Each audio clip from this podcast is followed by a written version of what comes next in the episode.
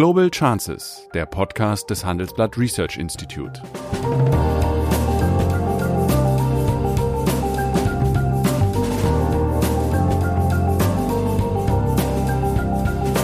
Der ehemalige Außenminister analysiert zusammen mit Professor Bert Rürup die geopolitische Lage, exklusiv für den Chefökonom, den Newsletter von Professor Rürup.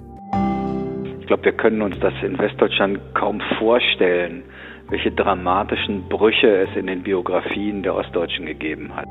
Je stärker wir jeden Tag reflexhaft auf die reagieren, desto mehr lachen sich Gauland und Co. Äh, ins Fäustchen dahin zu gehen, wo es stinkt, wo es Ärger gibt, wo es Lärm ist, denn da ist das Leben.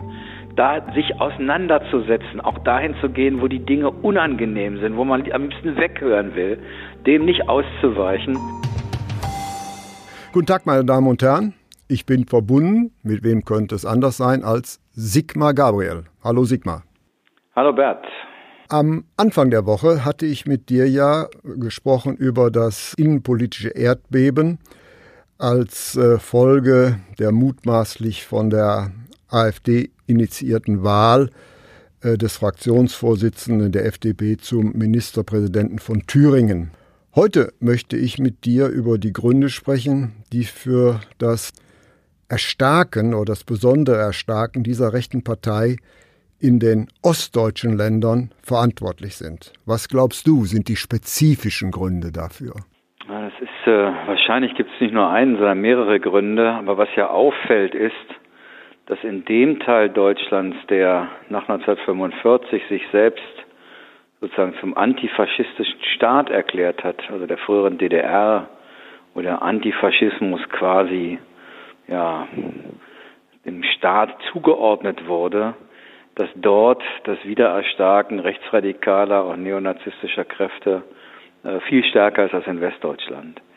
Ähm, und das in Westdeutschland, wo wir uns zugegebenermaßen auch mühsam durchgekämpft haben, durch die Aufarbeitung der Geschichte, durch die Aufarbeitung der wir, Tätergeneration in den 60er und 70er Jahren, offensichtlich das demokratische Bewusstsein und, um mal beim Begriff zu bleiben, der Antifaschismus weit stärker verankert ist als in dem Teil Deutschlands, in dem das alles nicht passiert ist sondern er von oben herab quasi befohlen wurde.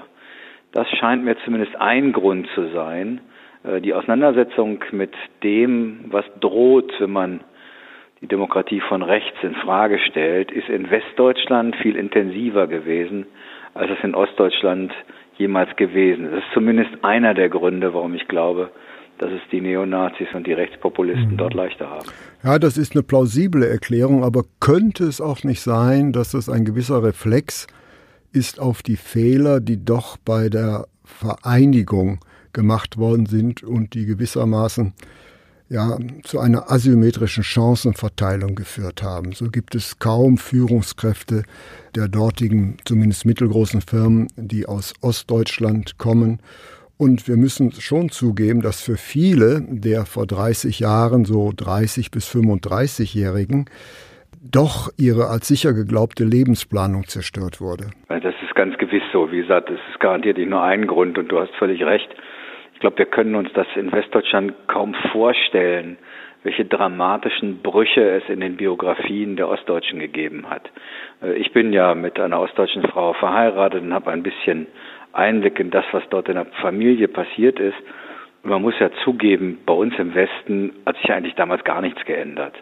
Das ging einfach weiter. In Ostdeutschland wurde alles auf den Kopf gestellt, was bisher als richtig galt. Die Menschen sind einer, einer, einem Sturm von Veränderungen ausgesetzt gewesen, den, glaube ich, niemand so richtig erwartet hat. Und das hat Spuren hinterlassen. Wir haben Ostdeutschland über Jahrzehnte zum Experimentierfeld für niedrig und Löhne und schlechte Löhne gemacht, immer mit dem Argument, die, das würde dann dazu führen, dass die Unternehmen sich dahin verlagern. Tatsache ist, dass wir jetzt in der nächsten Runde, wenn es Altersarmut unter Rentnern gibt, dann insbesondere in Ostdeutschland, weil über 30 Jahre schlecht bezahlte Arbeit oder Arbeitslosigkeit ihre Spuren in der Rente hinterlassen. Das wissen die Menschen. Naja, und es fehlen nach wie vor 3000 also mittelgroße mittelständische Unternehmen, die ja eigentlich das Rückgrat der westdeutschen Wirtschaft sind. Die gibt es dort eigentlich nicht. Das ist richtig. Und äh, wie gesagt, die Lebensplanung für viele ist zerstört worden. Das ist eine plausible Erklärung, aber ob sie wirklich so zieht, das weiß ich, glaub, ich nicht. Ich glaube, es sind Ursachenbündel. Zum Beispiel äh, die, die gut qualifizierten jungen Leute haben Ostdeutschland ja sehr schnell verlassen. Die find, Und die qualifizierten Frauen vor allen Dingen. So ist es. Übrig geblieben, man muss aufpassen, dass man nicht in Stereotypen redet, aber übrig geblieben sind häufig Dörfer und kleine Städte, in denen die gut qualifizierten Menschen, jungen Menschen weg waren und übrig geblieben sind ältere und weniger qualifizierte und dann auch noch Männer, die keine Frauen gefunden haben. Das klingt jetzt sehr, sehr äh, stereotyp, aber das findet man oft. Das dritte ist, in diesen Ortsteilen, manchmal sieht man das, wenn man durchfährt, dann merkt man, die Straßen sind alle tipptopp saniert aber viele Häuser verfallen. Warum? Weil ältere Menschen keinen Kredit mehr aufnehmen, um die Häuser zu sanieren oder wenn sie gestorben oder weggezogen sind, niemand dorthin zieht, sodass in den Ortschaften das, was wir kennen als doch relativ funktionierende Gemeinschaften, auch in kleineren Gemeinden, ist nun auch nicht alles Gold im Westen, aber häufig eben doch existierende gemeinschaftliche Strukturen, dass die dort weit weniger existieren, bis hin dazu, dass man, wie du das ja selber gesagt hast, ganz wesentliche Pfeiler der wirtschaftlichen Entwicklung in Ostdeutschland eben nicht vorfindet, was auch dazu führt, dass Produktivität niedriger ist, Löhne niedriger sind, am Ende Renten niedriger sind. Und dann kommt noch etwas hinzu. Das ist mir auch erst klar geworden. Zurzeit sind die Renten in den neuen Ländern, die derzeitigen Renten in den neuen Ländern, ja. sogar etwas höher als die im Westen, insbesondere bei Frauen. Das ist so, aber die nächste Generation ja. sind die mit 30 Jahren Arbeitslosigkeit oder schlecht bezahlter ja. Arbeit. Und dann kommt noch etwas hinzu, was mir auch erst in den letzten Jahren klar geworden ist. Man kann sich mal überlegen, wenn man ins Fernsehen schaut und nicht gerade RBB oder MDR schaut oder Radio hört oder Kulturveranstaltungen öffentlicher Art wahrnimmt. Meistens sehen wir dort, wenn es zum Beispiel alte Filme gezeigt werden oder wenn es um äh, Hitparaden geht oder Schlagerparaden. Wir sehen westdeutsche kulturelle Ergebnisse oder Hollywood, USA. Was sich eigentlich nicht wiederfindet, ist das, was es sozusagen an Alltagskultur in der früheren DDR gegeben hat. Menschen haben nicht den Eindruck, dass sie wirklich angenommen worden sind, äh, sondern haben oftmals das Gefühl, quasi nach wie vor als sozusagen fünftes Rad am Wagen zu gelten. Man soll das nicht unterschätzen. Ich mache mal, mach mal ein Beispiel, was hier gerade in Berlin im letzten Jahr passiert ist. Da gab es eine Debatte über die Frage, sollen Angehörige der Bundeswehr ein Veteranenkreuz bekommen können? Das ist eine Debatte, die gibt es aus den USA und so, und viele frühere Soldaten wünschten sich das in die Verbände auch. Und dann ist das eingeführt worden, aber natürlich nur für die Angehörigen der Bundeswehr, nicht etwa für die der NVA. Der Generation der über 50-Jährigen haben wir nochmal gezeigt, falls ihr es vergessen habt, wir, haben wir sind übrigens die Sieger, ihr die Unterlegenen. Wenn man gesagt hätte, es gibt ein Veteranenkreuz für die, die für die Bundeswehr im Auslandseinsatz gewesen sind, das glaube ich hätte jeder verstanden. Wenn wir aber sagen, so einer wie ich, der da an der Grenze zwei Jahre lang auf und ab marschiert ist, in der früheren DDR nicht, nicht wirklich im, im Risiko gewesen ist, ich könnte mir jetzt so ein Veteranenkreuz abholen, nur weil ich auf der richtigen Seite war, den anderen sagen wir ihr nicht. Jetzt kann man sagen, die, die NVA war dann ein Unterdrückungsinstrument und was auch immer. Das, darum geht es gar nicht, sondern nehmen wir eigentlich die Lebensbiografien der Menschen im Osten genauso ernst wie unsere. Mhm. Ich habe mich, ich habe mich mal sehr gestritten mit dem früheren Ministerpräsidenten von Mecklenburg-Vorpommern, Erwin Sellering, den ich ansonsten sehr schätze, und der mal gesagt hat, die DDR sei eine Diktatur, aber kein Unrechtsstaat. Und dann habe ich gesagt, aber Erwin, das ist doch dummes Zeug jede Diktatur ist auch ein Unrechtsstaat. Nicht jeder Unrechtsstaat ist eine Diktatur, aber jede Diktatur ist zwangsläufig ein Unrechtsstaat. Und meine Frau saß neben mir, die wie gesagt in Sachsen-Anhalt aufgewachsen ist, und als das vorbei war, weil ich ein höflicher Mensch war und mich sozusagen da nicht vorführen wollte, sagte sie zu mir, also mal, der hat doch recht. Warum bestreitest du das? Und im Gespräch mit ihr habe ich erstmal gemerkt, was damit gemeint war, jedenfalls aus Sicht eines früheren DDR-Bürgers. Mhm nämlich dass das eigene Leben kein Unrecht war, dass natürlich der Staat die Diktatur und Unrecht geschaffen hat, Aber der Satz, die DDR war kein Unrechtsstaat, wird von mhm. denen nicht oder von vielen Menschen nicht aufgegriffen als ein Hinweis darauf, wie der Staat gewesen sei, sondern wie ihr eigenes Leben war. Richtig, aber das mein, mein Leben war doch kein Unrecht, mhm. hat sie gesagt. Und das meiner Eltern doch auch nicht. Und da habe ich erstmal gemerkt, dass offensichtlich wir an den Lebensbiografien von vielen Menschen einfach vorbeireden und nicht merken, wie sehr wir immer wieder doch, naja, in Ost und West trennen. Ja, das erklärt die Einstellung der Älteren, aber wir müssen leider doch konstatieren, dass wir eine ähnliche, sagen wir mal, Parteienpräferenz zur rechten Seite äh, zu konstatieren haben bei denen, die nach 1990 geboren worden sind. Also insofern ist das sicher nur ein Teil der Wahrheit. Es muss doch noch etwas anderes geben. Und im Übrigen glaub, zur hm. Vorbereitung, darf ich den Halbsatz zu Ende sagen? zur Vorbereitung auf unser heutiges Gespräch habe ich mir mal angeschaut, wie sich die Stimmenanteile rechtspopulistischer Parteien in den anderen europäischen Ländern in der Vergangenheit verändert haben. Und da kommt man zu ganz erschreckenden Ergebnissen. In Ungarn haben zuletzt über 49 Prozent rechte Parteien gewählt, in Polen fast 44 Prozent, Italien 33 Prozent. Das heißt, mit dem Prozentsatz, den wir in Deutschland haben, selbst den wir in den neuen Ländern haben, liegen wir noch weit unter dem europäischen Durchschnitt. Und das liegt ganz gewiss daran, dass ein Land wie Deutschland, insbesondere eben wir Westdeutschen, unsere Lektion aus der Geschichte gelernt haben. Schließlich waren wir das Land, das mit dem Nationalsozialismus unendliches Leid über alle anderen Völker gebracht hat. Ich glaube, das wirkt nach. Trotzdem würde ich gerne zurückkommen darauf, dass du sagst, es muss da eigentlich noch was geben. Und wie gesagt, ich glaube, es ist ein, ein Ursachenbündel, aber wenn man sich anschaut, warum das junge Menschen machen oder warum auch die dort Zulauf haben, ähm, kann man ja doch feststellen, dass offensichtlich in, äh, in Ostdeutschland Zivilgesellschaft, also von Vereinskultur bis, ich weiß nicht, was man noch alles dazu zählen kann, auch Parteien, weit weniger verankert sind.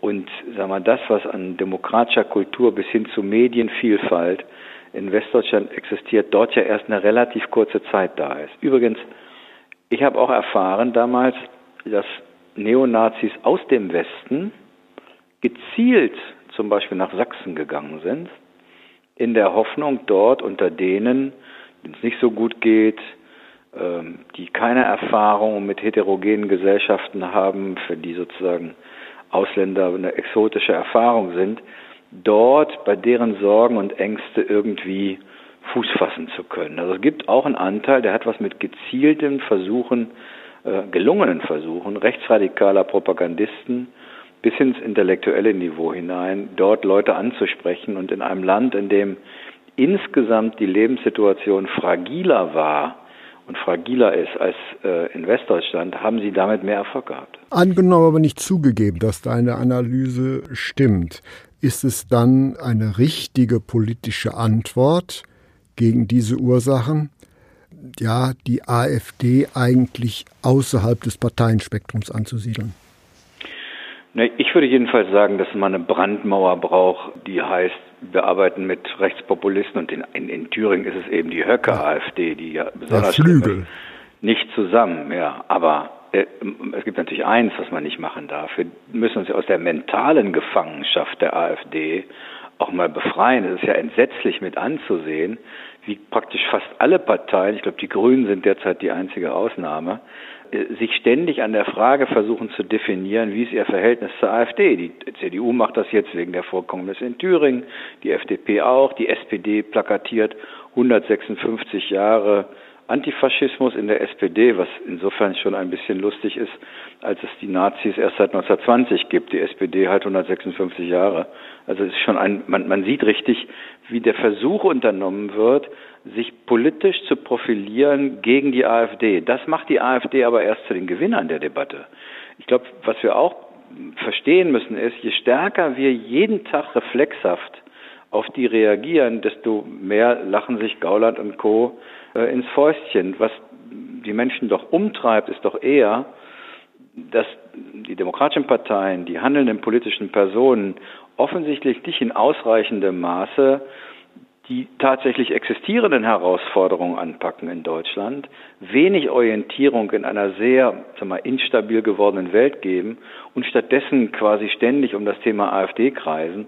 Ich, ich, ich glaube, das ist ein großer Fehler. Und ein zweiter Fehler, wir sind ja hier beim Handelsblatt, haben natürlich auch Medien und Politik gemeinsam verursacht. Wir haben inzwischen in Deutschland fast jede Autorität zerstört. Es gibt eigentlich nichts mehr, an was Menschen wirklich glauben oder vertrauen, vielleicht mit Ausnahme des Bundespräsidenten und des Verfassungsgerichtes.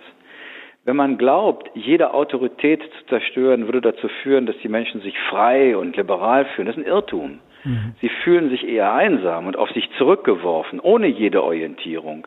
Und ich glaube, das ist also alles immer kurz und klein reden. Mhm. Das, das mag ja Freude bringen, wenn man das morgens machen kann oder abends, aber es hält natürlich eine Gesellschaft nicht zusammen, weil gar nicht mehr klar ist, an was kann ich mich eigentlich orientieren? Nicht an Kirche, nicht an Gewerkschaft, nicht an Arbeitgeber, nicht an Politik, nicht an Medien. An wem orientiere ich mich dann? Mhm. Und dann gibt es auf einmal ein Angebot wir müssen uns nicht wundern, wenn dann Menschen zugreifen. Okay.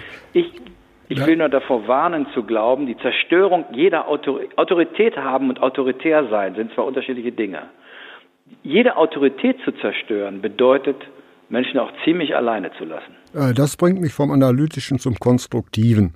Du bist bei der SPD nicht mehr in Amt und Würden, aber du bist noch SPD-Mitglied und du weißt sicher genauso gut wie ich, dass beispielsweise beim letzten Wahlkampf von der SPD für jedes Problem immer ein Drei-Punkte-Plan sofort auf den Tisch lag. Mehr als drei eigentlich. Ja, aber es waren immer Drei-Punkte-Pläne, ja, von Herrn Schulz. So, wie sähe denn dein Drei-Punkte-Plan aus, dieses Problem anzugehen? Ui, ich würde erstens mal dafür sorgen, dass ich viel Geld investiere, um Dörfer, Gemeinden und kleine Städte zu erhalten und zu Vom zeigen, Verfall dass dort, zu hin, ja. ja, auch dass Daseinsvorsorge weiter existiert. Nicht, dass auch noch der letzte Bus eingestellt wird, dass wir überhaupt keine Möglichkeiten mehr in der Infrastruktur haben. Deswegen bin ich zum Beispiel anders als viele andere ein Kritiker der Abschaffung des Soli. Ich bin nicht dafür, dass er aufgeteilt wird in Ost und West. Aber das Geld bräuchten wir eigentlich dringend für die kleinen Gemeinden in Ost und in West, die sonst den Eindruck gaben, der ländliche Raum wird völlig vergessen und verfällt und man hat da keine Zukunft mehr. Ich würde also in die Gemeinschaften der kleinen Städte, auch der, von mir aus auch der größeren investieren. Ich glaube, unsere Welt braucht auch sowas wie funktionierende Heimat. Also Erhaltung der Kleinteiligkeit manchmal die Kleinteiligkeit. In einer Welt, wo sich scheinbar alles schneller zu drehen scheint, suchen Menschen auch sicheren Halt. Ja. Und eine gut geführte Stadt, eine gut geführte Gemeinde kann so einen Halt bieten. Verwahrloste Städte und Gemeinden produzieren in der Regel verwahrloste Köpfe und okay. Seelen. Das wäre der erste Punkt. Punkt zwei. Das, das zweite ist in der Tat in die wirtschaftliche, nicht aufzuhören, in die wirtschaftliche Entwicklung Ostdeutschlands zu investieren.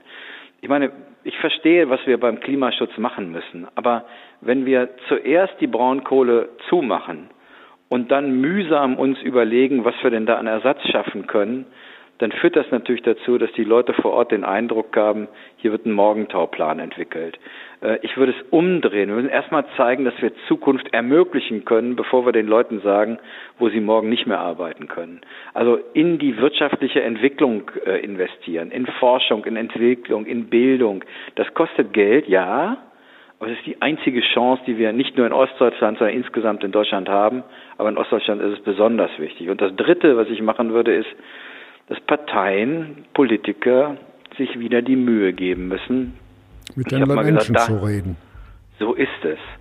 Und nicht nur auf Parteiversammlungen sozusagen so lange zu reden, bis man einen sicheren Listenplatz hat, sondern sich wirklich Mühe geben, dahin zu gehen. Ich habe mal gesagt, dahin, wo es stinkt, wo es Ärger gibt, wo es Lärm ist, denn da ist das Leben da sich auseinanderzusetzen, auch dahin zu gehen, wo die Dinge unangenehm sind, wo man am liebsten weghören will, dem nicht auszuweichen und den Menschen auch zu signalisieren, dass wir sie ernst nehmen, dass wir nicht von oben herabschauen auf sie, dass wir sie nicht wie die Hillary Clinton mal über die sogenannten Deplorables in den USA äh, geredet hat, sie nicht sozusagen für ihre Haltung und ihre Lebensweise verachten.